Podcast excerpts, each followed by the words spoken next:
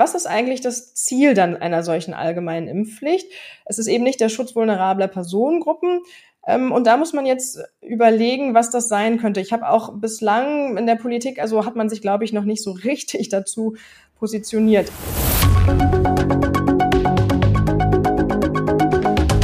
Beck aktuell, der Podcast. Sehr geehrte Damen und Herren, Sie sind wieder dabei bei Beck aktuell, der Podcast. Schön, dass Sie uns wieder zuhören. Unser Thema heute ist Covid-19 die Impfpflicht. Meine Gesprächspartnerin ist Frau Dr. Andrea Kissling.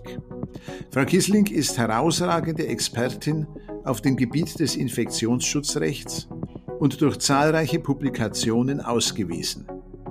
Im Verlag CH Beck hat sie bereits in zweiter Auflage den Kommentar zum Infektionsschutzgesetz veröffentlicht. Frau Kissling, herzlich willkommen zu unserem heutigen Gespräch. Ja, vielen Dank für die Einladung. Frau Kissling, seit Beginn der Covid-19-Pandemie beschäftigen Sie sich intensiv mit allen damit zusammenhängenden Rechtsfragen. Das Thema, das inzwischen ganz heiß diskutiert wird, ist das Thema der allgemeinen Impfpflicht. Vor rund einer Woche, am 10. Dezember 2021, haben Bundestag und Bundesrat einer Verschärfung des Infektionsschutzgesetzes zugestimmt, nach der Beschäftigte in Kliniken, Pflegeheimen und Arztpraxen bis 15. März 2022 eine vollständige Impfung nachweisen müssen. Neue Tätigkeitsverhältnisse können ab dem 16. März 2022 nur bei Vorliegen eines entsprechenden Nachweises eingegangen werden. Darauf bezieht sich gleich meine erste Frage an Sie. Ist diese Impfpflicht für das Personal in Gesundheitsberufen und für Personen, die pflegebedürftig und Menschen mit Behinderung betreuen, Ihres Erachtens verfassungsgemäß? Ja, bei Impfpflichten müssen wir immer unterscheiden, ähm, so nach verschiedenen Faktoren. Man kann die ja ganz unterschiedlich ausgestalten. Ähm, und diese einrichtungsbezogene Impfpflicht lehnt sich so ein bisschen an der Masernimpfpflicht an, die wir schon haben, also so von der Konzeption her. Man will also Personen schützen, die in Einrichtungen leben und dort eben diesem erhöhten Infektionsrisiko ausgesetzt sind. Im Gesundheitswesen hat man eben auch da mit den, mit den Ärzten zum Beispiel zu tun, die natürlich auch viele Kontakte haben. Und gleichzeitig sind die Betroffenen oder die, die man eben schützen will, ähm, vielleicht auch geschwächt, weil sie irgendwie krank sind. Man will also vulnerable Personengruppen schützen, so bei typisierter Betrachtung jedenfalls. Und auf der anderen Seite trifft diese Impfpflicht eben ähm, eine klar abgegrenzte Personengruppe, die mit diesen vulnerablen Personen ja zu tun hat. Ähm, und die trifft sicher eine erhöhte Pflicht, auch ähm, ein kein Infektionsrisiko oder jedenfalls ein reduziertes Infektionsrisiko ähm, darzustellen. Und den Staat trifft hier die erhöhte, eine erhöhte Schutzpflicht, jedenfalls wenn man das im Vergleich ähm, ein Vergleich zur Allgemeinbevölkerung. Er muss diese vulnerablen Personengruppen in größerem Maße sicher schützen. Bei Impfpflichten muss man natürlich auch immer noch gucken, wie sicher ist der Impfstoff, wie wirksam ist der Impfstoff. Ähm, von der, bei der Sicherheit ähm, habe ich da jetzt nicht so Bedenken, dass da in der Abwägung, dass man da zu irgendwelchen Problemen kommt, auch wenn das natürlich so die große Frage ist, was für Risiken müssen da die Einzelnen hinnehmen. Und insgesamt muss man vielleicht auch noch betrachten, dass es nur eine indirekte Impfpflicht ist. Das heißt, die, diese Art von Impfpflicht ist bezogen auf das Personal eben nicht darauf gerichtet in letzter Konsequenz, dass die Personen sich wirklich impfen lassen müssen. Es ist nur eine indirekte Impfpflicht. Das heißt, jemand, der wirklich sagt, ich lasse mich auf gar keinen Fall impfen, muss dann den Nachteil tragen, dass er da eben nicht mehr tätig sein darf. Aber er muss sich eben nicht impfen lassen. Und das ist natürlich vom Grundrechtseingriff her also muss man das berücksichtigen. Es ist natürlich ein Eingriff in die Berufsfreiheit, aber in der Abwägung insgesamt würde ich sagen, ist das verhältnismäßig und deswegen verfassungsgemäß. Ja, Frau Kissling, ich darf mich gleich an den letzten Punkt anschließen. Was passiert mit Arbeitnehmerinnen und Arbeitnehmern, die ihrer Impfverpflichtung nicht nachkommen? Ist es in diesem Fall möglich, die jeweiligen Arbeitsverhältnisse fristgerecht oder vielleicht sogar fristlos zu kündigen? Also erstmal ähm, ist diese Pflicht ja eben nun eine Nachweispflicht. Also man muss gegenüber der Leitung der Einrichtung oder gegenüber der Leitung des Unternehmens, wo man da arbeitet, muss man bis zum 15.3. diesen Nachweis vorlegen. Das kann auch übrigens äh, eine Immunität so in gepaart mit der Impfung sein. Ähm, also man muss einfach diesen Immunstatus nachweisen, wie bei der Masernimpfpflicht. Und wenn man das nicht macht, dann meldet, also dann muss die Leitung das an das Gesundheitsamt melden. Und das Gesundheitsamt kann dann auch nochmal sagen, so, du musst uns diesen Nachweis hier vorlegen. Und wenn man das nicht macht, dann kann das Gesundheitsamt sagen, du darfst diese Einrichtung nicht mehr betreten und du darfst dann nicht arbeiten. Und ich bin jetzt keine Arbeitsrechtlerin, aber wenn ich das so ein bisschen einsortieren ähm, darf, die, die Person, die dann eben nicht mehr da diesen, diese Einrichtung betreten darf, die kann ihre Arbeitsleistung natürlich nicht mehr erbringen. Äh, das bedeutet dann, dass auch der Arbeitgeber den Arbeitslohn nicht mehr schuldet. Und in letzter Konsequenz äh, kann er dann sicher auch über eine Kündigung nachdenken. Das, das Interessante an dieser Impfpflicht an der Stelle ist, dass die befristet ist. Sie gilt nur bis Ende 2022. Warum das so ist, das weiß ich nicht so genau. Das stand in der Gesetzesbegründung nicht so richtig drin. Ich äh, weiß nicht, ob das vielleicht, der, der, also ob der Grund vielleicht ist, dass man ja glaubt, dass diese allgemeine Impfpflicht dann bis dahin auch in Kraft getreten ist und dass man sie vielleicht nicht mehr braucht. Aber jedenfalls so im Arbeitsverhältnis könnte das natürlich sein, dass jemand, also ein Arbeitgeber, der vielleicht eh schon Personalmangel hat im Pflegeheim, dass der dann vielleicht sagt, naja, bevor ich der Person jetzt kündige, ähm, und ich finde eh niemand anders, dann lassen wir das einfach alles erstmal ruhen und dann ab 1. Januar 2023 darf ich die Person dann jede, wieder beschäftigen. Also das ist sicher was, was sich dann in der Praxis zeigen wird, wie sich diese Frist dann auswirken wird. Ja, aber egal wie sich in der Praxis zeigen wird, ist es für die Betroffenen natürlich doch eine harte Konsequenz, äh, wenn die Arbeitsstelle verloren geht. Äh, es ist ja dann auch nicht so einfach, bei einer anderen Pflegeeinrichtung äh, eine Stelle zu finden, weil dort gilt natürlich das Gleiche. Wenn man nicht geimpft ist, dann kann man dort nicht tätig werden. Die meisten Ansteckungen dürften jedoch außerhalb von Gesundheits- und Pflegeeinrichtungen erfolgen und nicht vom Personal ausgehen. Noch nicht entschieden ist die Frage, die sich dann natürlich stellt, die allgemeine Impfpflicht für alle Bürger ab 18, vielleicht sogar ab 5.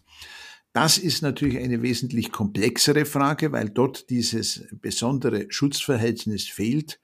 Wie sehen Sie das? Ist eine allgemeine Impfpflicht gegen Covid-19 verfassungsgemäß? Ja, das ist jetzt eine ganz äh, breite Frage, wie Sie ja gerade auch selber gesagt haben. Man muss dann natürlich ähm, auch, man muss, die erste Frage ist auch wieder, was ist eigentlich das Ziel dann einer solchen allgemeinen Impfpflicht? Es ist eben nicht der Schutz vulnerabler Personengruppen.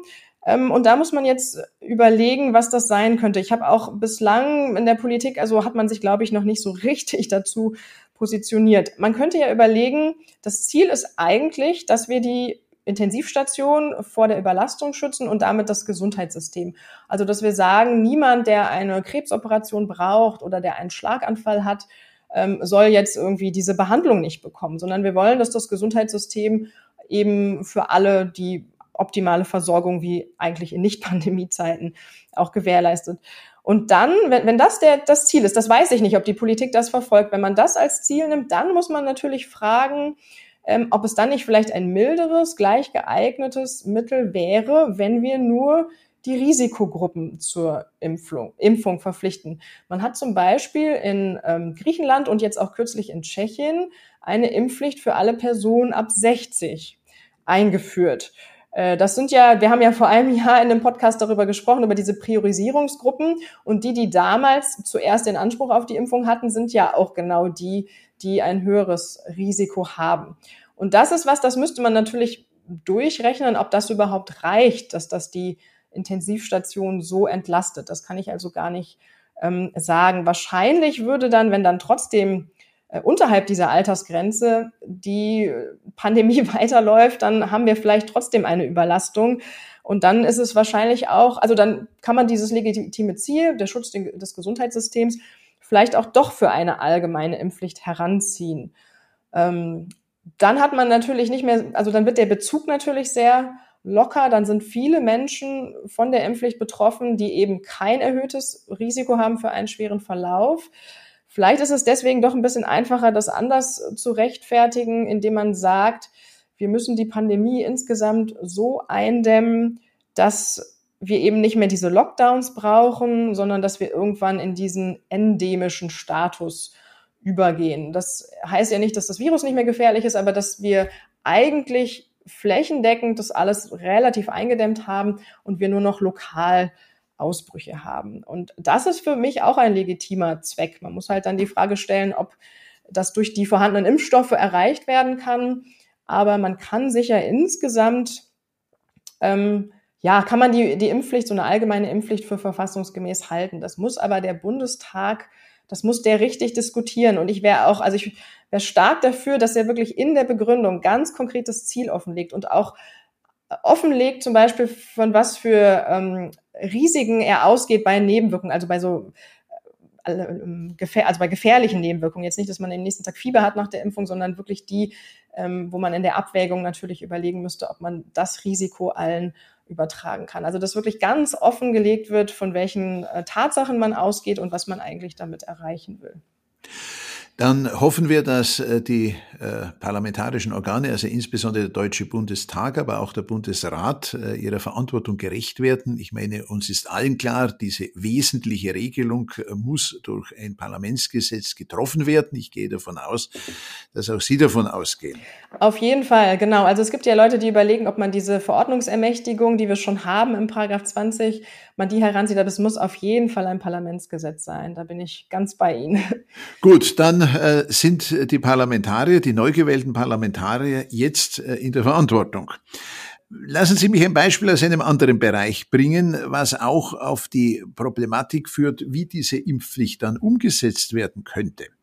Äh, Ganz anderes Beispiel, Geschwindigkeitsbegrenzung im Straßenverkehr. Wir wissen, mit Ausnahme von Autobahnen und durch bauliche Anlagen getrennten Schnellstraßen Tempo 100, innerörtliches Tempo 50, in vielen Bereichen schon Tempo 30. Durch diese Maßnahmen soll die, Tat, soll die Zahl der Verletzten und Toten im Straßenverkehr in gleicher Weise gesenkt werden, wie durch eine Impfpflicht die Zahl der Erkrankten und Toten durch die Pandemie vermindert werden soll. Wer sich nicht an Geschwindigkeitsbegrenzungen hält, bekommt ein Bußgeld, bei schwereren Verstößen oder im Wiederholungsfalle ein Fahrverbot oder der Führerschein wird eingezogen und wer dann trotzdem fährt, der kann mit einer Kriminalstrafe belegt werden, Geldstrafe oder Freiheitsstrafe. Also auch bei solchen Verstößen sieht die Rechtsordnung eine Eskalation vor. Welche Sanktionen wären denn Ihrer Meinung nach, Frau Kissling, bei Verstößen gegen die Impfpflicht denkbar? Wir haben ja jetzt schon die Regelung äh, bei der Masernimpfpflicht und da ähm, haben wir auch ein Bußgeld. Also das ist da auf jeden Fall ähm, vorgesehen. Also das Bußgeld dafür, dass man diesen Nachweis nicht vorlegt. Äh, und da sind es aktuell sind das 2500 Euro. Das ist aber nicht zwingend. Also man hat da ja so einen gewissen Rahmen, den man ausschöpfen kann. Es gibt zum Beispiel auch Vorschläge, dass man sowas nach dem Einkommen staffelt, was ja dann auch heißen würde, dass sich vielleicht Personen mit äh, größerem Einkommen auch nicht leichter freikaufen können als Personen, die ein kleines Einkommen nur haben. Ähm, und das, was Sie mit der Strafe ansprechen, das haben wir sogar auch im Infektionsschutzgesetz, aber das wurde nach und nach immer reduziert, also dass bestimmte Dinge auch strafbar sind.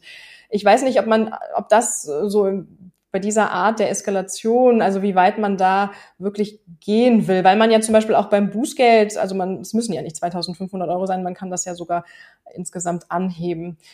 Und was man neben diesen Sanktionen im engeren Sinne, das ist ja was Repressives, also das ist ja was, was ich nachträglich äh, also verhänge, und was aber nur ist, was hat natürlich auch eine präventive Wirkung. Die Leute lassen sich dann vielleicht impfen, weil sie dieses Bußgeld fürchten, aber in dem Moment, wo das Bußgeld kommt, ist das ja repressiv. Und man kann natürlich auch über die Vollstreckung nachdenken. Das ist dann keine Sanktion, sondern das ist dann wirklich die Durchsetzung dieser Pflicht. Was wir ja bei dieser äh, indirekten Impfpflicht in dem Sinne nicht haben, weil man ja eben die Leute nicht dazu zwingen will oder muss, dass sie sich impfen lassen, sondern sie haben eben diese arbeitsrechtlichen ähm, Folgen dann. Und bei einer allgemeinen Impfpflicht kann man ja über die Vollstreckung nachdenken. Da haben wir Zwangsgeld zum Beispiel.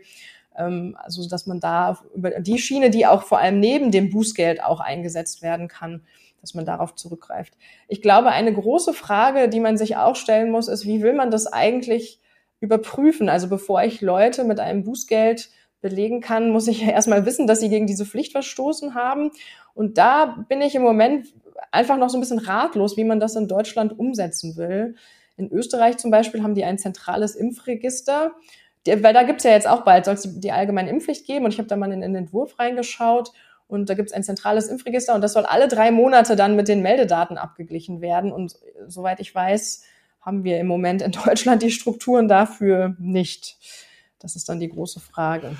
Ja, das ist ein weiteres Problem, über das wir uns vielleicht nachher noch unterhalten sollten. Sie haben jetzt gesagt Zwangsmittel, haben aber bei den Zwangsmitteln wiederum nur das Zwangsgeld genannt. Ich meine, für einen Laien äh, ist möglicherweise der Unterschied, ob er jetzt ein Bußgeld bekommt oder ein Zwangsgeld gar nicht so groß.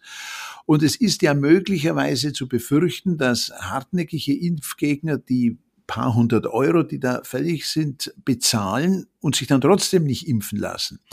Wären denn massivere Grundrechtseingriffe denkbar verfassungsrechtlich oder gibt es da einen Punkt, wo man aus verfassungsrechtlichen Gründen äh, sagen muss, also eine Impfung durch im Extremfall unmittelbaren Zwang ist jedenfalls nicht zulässig? Das ist eine sehr interessante Frage, weil eigentlich alle im Moment ja, die auch für eine Impfpflicht sind, immer betonen, diesen unmittelbaren Zwang wird es nicht geben. Ähm, aber das ist eigentlich interessant, sich das mal anzuschauen, weil wir haben im Recht, wir haben andere Eingriffe in die körperliche Unversehrtheit, die wir dann auch durch unmittelbaren Zwang durchsetzen. Also wir haben zum Beispiel die Blutabnahme nach einer Trunkenheitsfahrt oder wir haben auch ähm, im, im Infektionsschutzgesetz an anderer Stelle geregelt, dass Flüchtlinge, die nach Deutschland kommen und in einer Massenunterkunft wohnen müssen, das können sie sich ja nicht aussuchen, die müssen sich einer Röntgenuntersuchung unterziehen, also einer Röntgenuntersuchung der Lunge, damit man schaut, ob die Lungentuberkulose haben. Und das sind beides, also es sind nur Beispiele, es gibt noch andere, wo man das notfalls mit unmittelbarem Zwang durchsetzt. Also wir kennen in der Verfassung nicht irgendwie, also es gibt da nicht so die eine rote Linie, dass man äh, solche körperlichen also der Grundrechtseingriff, der erste, dass es überhaupt diese Pflicht gibt, ist ja schon ein Eingriff in die körperliche Unversehrtheit und dass man die dann nicht mit unmittelbarem Zwang durchsetzen darf.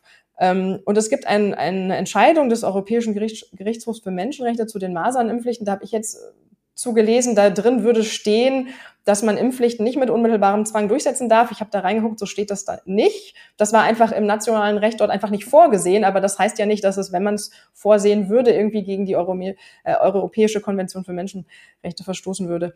Ähm, ich, weil man muss mal so die Kontrollfrage stellen, was ist, wenn wir ein, ein Erreger hätten, der irgendwie in 50 Prozent der Fälle tödlich wäre.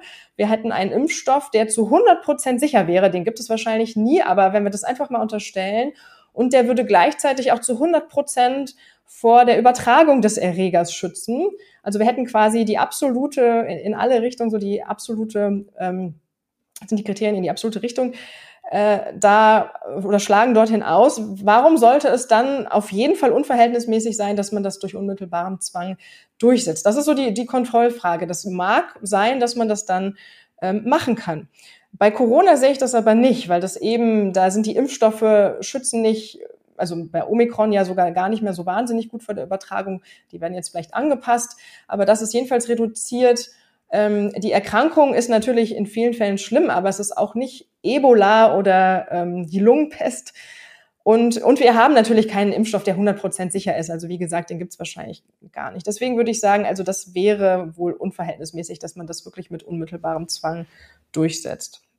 Aber interessant war jetzt doch Ihr Beispiel mit der äh, Seuche, die, wir hoffen ja, dass uns nie so etwas passiert, zu 50 Prozent tödlich ist und umgekehrt äh, den Impfstoff, der zu 100 Prozent in beide Richtungen schützen würde, also sowohl aktiv als auch passiv. Äh, da könnte man sagen, da äh, ist auch der Zwang erlaubt, äh, aber zum Glück sind wir in der Situation nicht, aber eine absolute rote Linie gegen eine Zwangsimpfung gibt es deshalb nach Ihrer Aussage im Verfassungsrecht ja nicht. Vielleicht noch ein anderer Gedanke. Im Infektionsschutzgesetz gibt es ja eine Bestimmung, Paragraph 30 Absatz 2, äh, dass äh, Ansteckungsverdächtige, also Personen, bei denen man sich nicht sicher ist, ob sie Krankheitserreger übertragen können, äh, verpflichtet werden können, sich abzusondern. Wir kennen das auch in der laufenden Pandemie, die bekannte Quarantäne. Man hatte Kontakt zu einem Infizierten, man soll sich absondern, um sicherzugehen, dass der Erreger nicht weiter übertragen wird. Das Infektionsschutzgesetz sieht jetzt bereits vor, wenn ein Ansteckungsverdächtiger äh, sich nicht äh, freiwillig absondert, dass dann auch eine zwangsweise Absonderung, zum Beispiel in einer geschlossenen Einrichtung, möglich wäre.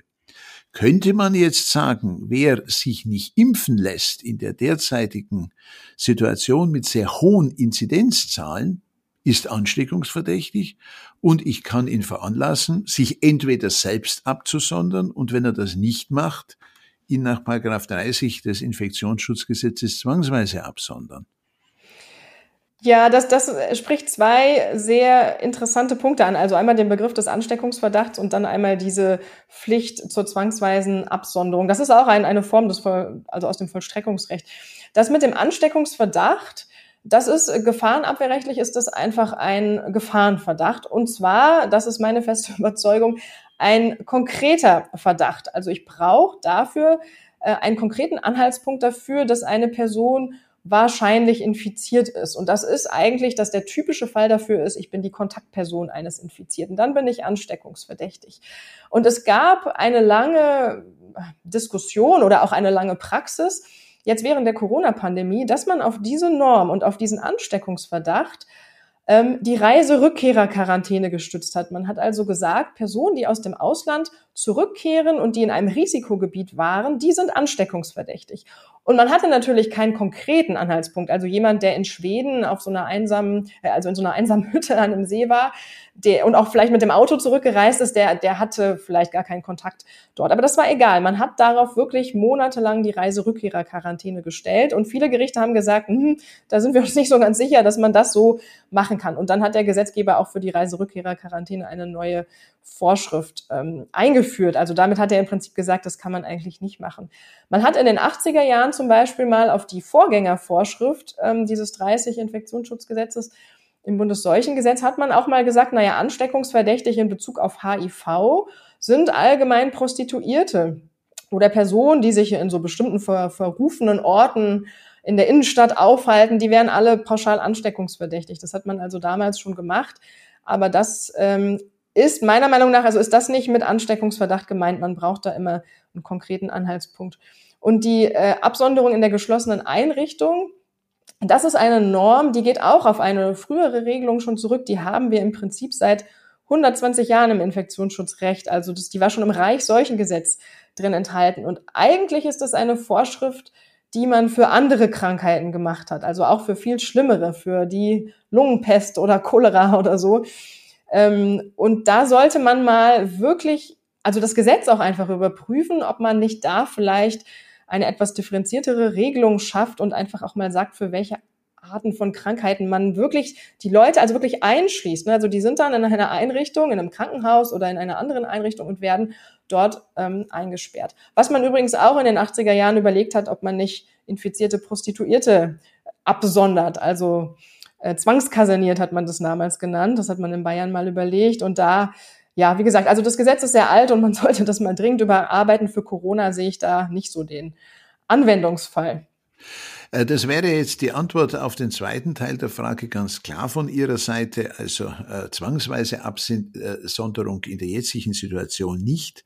Äh, die andere Frage, eine Verpflichtung äh, zur Absonderung äh, in der eigenen Wohnung, was es ja üblicherweise äh, bei der Quarantäne ist, ist es nicht so, dass wenn jemand aus Virusvariantengebieten einreist, diese Absonderungspflicht immer noch gilt? Ja, wir haben, wir haben das immer noch, aber wir haben dafür jetzt eine andere Rechtsgrundlage. Ob die jetzt wirklich so eine, die optimale Rechtsgrundlage ist, das äh, kann man eigentlich auch bezweifeln, weil die enthält nämlich gar keine Voraussetzungen im Prinzip. Also außer, dass man aus dem Variantengebiet eingereist ist, aber diese hat sonst keine materiellen Voraussetzungen. Aber man hat bewusst, also ist man von diesem Begriff des Ansteckungsverdachts da ähm, abgerückt und hat eben für die Reiserückkehrerquarantäne eine eigene Rechtsgrundlage. Also wir bräuchten, wenn Sie den Gedanken jetzt weiterspielen wollen, dann bräuchten wir auch eine Rechtsgrundlage, wo drin steht, Ungeimpfte müssten sich dann äh, absondern zu Hause. Aber das halte ich wirklich für unverhältnismäßig. Also dass man das so äh, pauschal unterstellt, dass von denen einfach in jedem Fall ein Risiko ausgeht. Da muss man das eher andersrum sagen. Also nicht, dass die sich zu Hause einsperren sollen. Ich bin eh, ich finde ja auch schon diese, diese Ausgangsbeschränkungen und die nächtlichen Ausgangssperren unverhältnismäßig auch wenn das Bundesverfassungsgericht da jetzt anderer Ansicht ist. Aber ich finde, man muss dann eher da ansetzen, wo wirklich das Übertragungsrisiko ist. Also wenn wir eine allgemeine Impfpflicht einführen, dann so muss man natürlich auch die Frage stellen, wollen wir zum Beispiel parallel 2G noch in allen Bereichen weiter haben? Das ist ja dann so das Gegenstück zu dem, die Leute sollen zu Hause bleiben. Sie dürfen zumindest nicht mehr ins Restaurant oder ins Fitnessstudio. Ähm, und das, das muss man, die Frage muss sich die Politik natürlich stellen. Das Ziel der Impfpflicht ist natürlich eigentlich, dass man es irgendwann nicht mehr braucht, aber für eine Übergangszeit würde man das dann eben vielleicht weitermachen. Gut, äh, nach dem, was Sie gesagt haben, Frau Kissling, hängt es natürlich auch davon ab, äh, wie groß äh, der Ansteckungs, äh, das Ansteckungspotenzial bei uns im Lande ist. Also wenn jetzt äh, wir durch Varianten, durch Virusvarianten, ich meine, das griechische Alphabet geht ja leider hinter Omikron möglicherweise noch weiter, wenn wir durch Ansteckungsvarianten oder durch sehr hohe Inzidenzen eine Situation im Land bekommen, äh, die letztlich äh, der Gefährdung in den Ländern, für die jetzt ja eine Absonderung Aufklärungspflicht gilt, entspricht, dann könnte man ja auch nach dem, was Sie sagen, daran denken zu sagen, naja, jetzt haben wir im Lande dieselbe Gefährdungssituation, jetzt müsste man auch äh, für ungeimpfte äh, entsprechende Maßnahmen im Lande treffen. Aber soweit sind wir nach Ihren Worten, Gott sei Dank noch nicht. Aber wir kommen jetzt schon in die Richtung eines äh, für mich sehr wichtigen Punktes, nämlich die Benachteiligung der ungeimpften im öffentlichen Raum, im gesellschaftlichen Leben, im öffentlichen Leben. Äh, inzwischen ist es ja sogar so, dass die Politik relativ aggressiv die gezielte Diskriminierung ungeimpfter fordert. Das geht quer durch fast alle politischen Parteien. Äh, zuletzt hatten wir uns über dieses Thema bei unserem letzten Podcast äh, unterhalten. Der ist jetzt äh, schon fast ein Jahr her, war im Januar 2021. Damals wurde sowas noch für eher unwahrscheinlich angesehen. Was sagen Sie dazu, dass tatsächlich in offensiver Form politisch Verantwortliche fordern, ungeimpfte auch entsprechend zu benachteiligen, um, das wird ganz offen gesagt, zur Impfung zu motivieren. Ja, also Sie meinen ja wahrscheinlich diese 2G-Regelung, die das dann ja irgendwie. Ähm, Beispielsweise. Genau, und ähm, bei 2G, also ich finde, es gibt da zwei Möglichkeiten, oder man sollte jedenfalls über zwei Möglichkeiten nachdenken, wie man das rechtfertigt. Ich finde das völlig unproblematisch, wenn man sagt, und wenn das dann auch durch entsprechende Tatsachen äh, gestützt ist, dass man bestimmte Bereiche wie dann eben die Restaurants oder die auch die die Hochschulen oder die Fitnessstudios, wenn man sagt, wir wollen die so, wir wollen die sicherer machen, wir wollen das Infektionsrisiko senken und deswegen sollen ungeimpfte ähm, da nicht mehr rein dürfen. Dann muss man natürlich belegen können, dass das Risiko dadurch tatsächlich sinkt. Und das ist ja immer die Frage, ist dann ein milderes, gleichgeeignetes Mittel, ähm, dass dann ungeimpfte mit Test rein dürfen. Das ist dann einfach auch eine Frage der Qualität des Tests, wie lange liegt er zurück und insgesamt, wie kann man statistisch das eben sich anschauen, ob das Infektionsrisiko sinkt. Wenn das tatsächlich sinkt, und ich glaube, dafür spricht grundsätzlich einiges, ähm, je nach Ausgestaltung der Regelung, manchmal haben wir ja auch 2G plus sogar noch, dass die Geimpften sich testen lassen müssen, dann finde das finde ich wirklich eigentlich unproblematisch. Ähm, Sie haben jetzt vor allem das andere Ziel angesprochen, dass man die Ungeimpften dadurch motivieren will. Und das ist wirklich eine gute Frage, in welchem Umfang das zulässig ist. Ich finde, als Nebenzweck finde ich das nicht so schlimm. Also, dass man das hauptsächlich damit begründet, dass man das Infektionsrisiko in diesen Bereichen konkret senkt. Ähm, und dass man sagt, naja, und dann hat das vielleicht noch den Effekt, den wir auch ganz angenehm finden, dass die Ungeimpften sich impfen lassen. Wenn man jetzt gar nicht mehr belegen könnte, dass das Infektionsrisiko in diesen Einrichtungen oder, oder in der Gaststätte oder so sinkt, dadurch, dass man Ungeimpfte ausschließt, dann weiß ich nicht, ob man das wirklich allein darauf stützen kann, dass man diesen negativen Anreiz für Ungeimpfte schaffen will. Das ist dann so ein wird dann so ein bisschen fast zum, zum Selbstzweck, wenn, wenn man nicht mehr an das Infektionsrisiko anknüpft. Das finde ich wirklich schwierig. Und das ist dann vor allem auch einfach ehrlicher zu sagen, dann regeln wir eine Impfpflicht irgendwie. Obwohl natürlich 2G immer noch ein milderes Mittel wäre, weil dann ja jemand, der wirklich die Impfung wirklich ablehnt, auch einfach zu Hause bleiben kann. Bei der Impfpflicht trifft ihn diese Pflicht dann ja trotzdem. Äh, Sie, Sie haben jetzt was ganz Interessantes gesagt, Frau Kissling, das ehrlichere Mittel. Also ein Rechtsstaat sollte ja auch nicht äh, von hinten kommen oder auf Seitenwegen versuchen, ein an sich äh, erstrebenswertes Ziel zu erreichen, äh, sondern Rechtsnormen sollten ja auch klar das sagen, was sie wollen und äh, es auf dem direkten Weg erreichen. Ich meine, Sie, haben ja gesagt, äh, der Geimpfte verliert Freiheit, aber durch die Impfung kann die Freiheit zurückgewonnen werden. Dadurch entsteht ein mittelbarer Druck, sich impfen zu lassen. Muss man denn nicht sagen, für diese, diesen mittelbaren Impfzwang gelten dieselben verfassungsrechtlichen Anforderungen wie für einen unmittelbaren Impfzwang? Also in in so ganz grob sicher schon. Ähm, aber also ich, ich weiß, dass es Leute gibt, die wirklich sagen, 2G, das, das kann man überhaupt nicht rechtfertigen. Wenn, also wenn man nur über diesen Druck geht auf die Ungeimpften, dann soll man wirklich eine Impfpflicht machen. Ähm, ich kann das bis zu einem großen Teil kann ich das auch nachvollziehen. Aber ich, ich frage mich dann immer, aber was ist wirklich mit einer Person, die die Impfung wirklich komplett ablehnt, warum auch immer, und die einfach sagt, ich mache das nicht. Für die ist, und, die dann vielleicht auch sogar sagt in der Konsequenz, dann bleib ich lieber zu Hause. Ähm, und für die, die wäre ja von der Impfpflicht betroffen. Das heißt nicht, dass man Impfpflichten nicht rechtfertigen kann, ähm, aber ich glaube, dass man bei 2G, man, ja, man muss dann so ein, es ist schon noch milder gegenüber einer Impfpflicht, zumindest wenn man eben auf das Infektionsrisiko abstellt. Dieses nur als negativen Anreiz, das einzusetzen, das fände ich wirklich äh, schwierig. Gut, äh, Frau Kissling, äh, das Thema ist äh, auch durch unser heutiges Gespräch, was ja unser zweites Gespräch in der Pandemie ist, sicher nicht erschöpft. Äh, ich äh, danke Ihnen ganz herzlich dafür, dass Sie heute für unser äh, zweites Interview bereitstanden. Äh, sollten wir uns in einem Jahr wiedersehen, dann hoffen wir beide nicht zu diesem Thema. Wir wünschen uns alle, dass die Krise endgültig äh, dann vorbei ist. Sicher ist es leider nicht, mit und ohne Impfung leider nicht. Jedenfalls Ihnen ganz herzlichen Dank für das heutige Gespräch. Sehr gerne. Und vielen Dank sage ich auch Ihnen, liebe Zuhörerinnen und Zuhörer, dass Sie heute bei mir im Podcast zu Gast waren. Und wenn Ihnen diese Folge gefallen hat, seien Sie wieder mit dabei, wenn es heißt, Big Aktuell, der Podcast.